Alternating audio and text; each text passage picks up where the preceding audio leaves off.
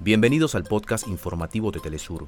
Acá te contamos los temas que son noticia el día de hoy.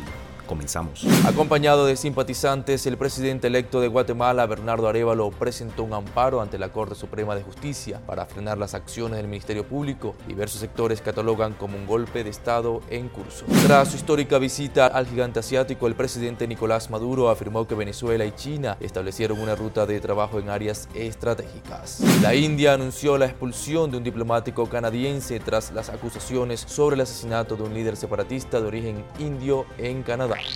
Hasta acá nuestros titulares. Para más información recuerda que puedes ingresar a www.telesurtv.net.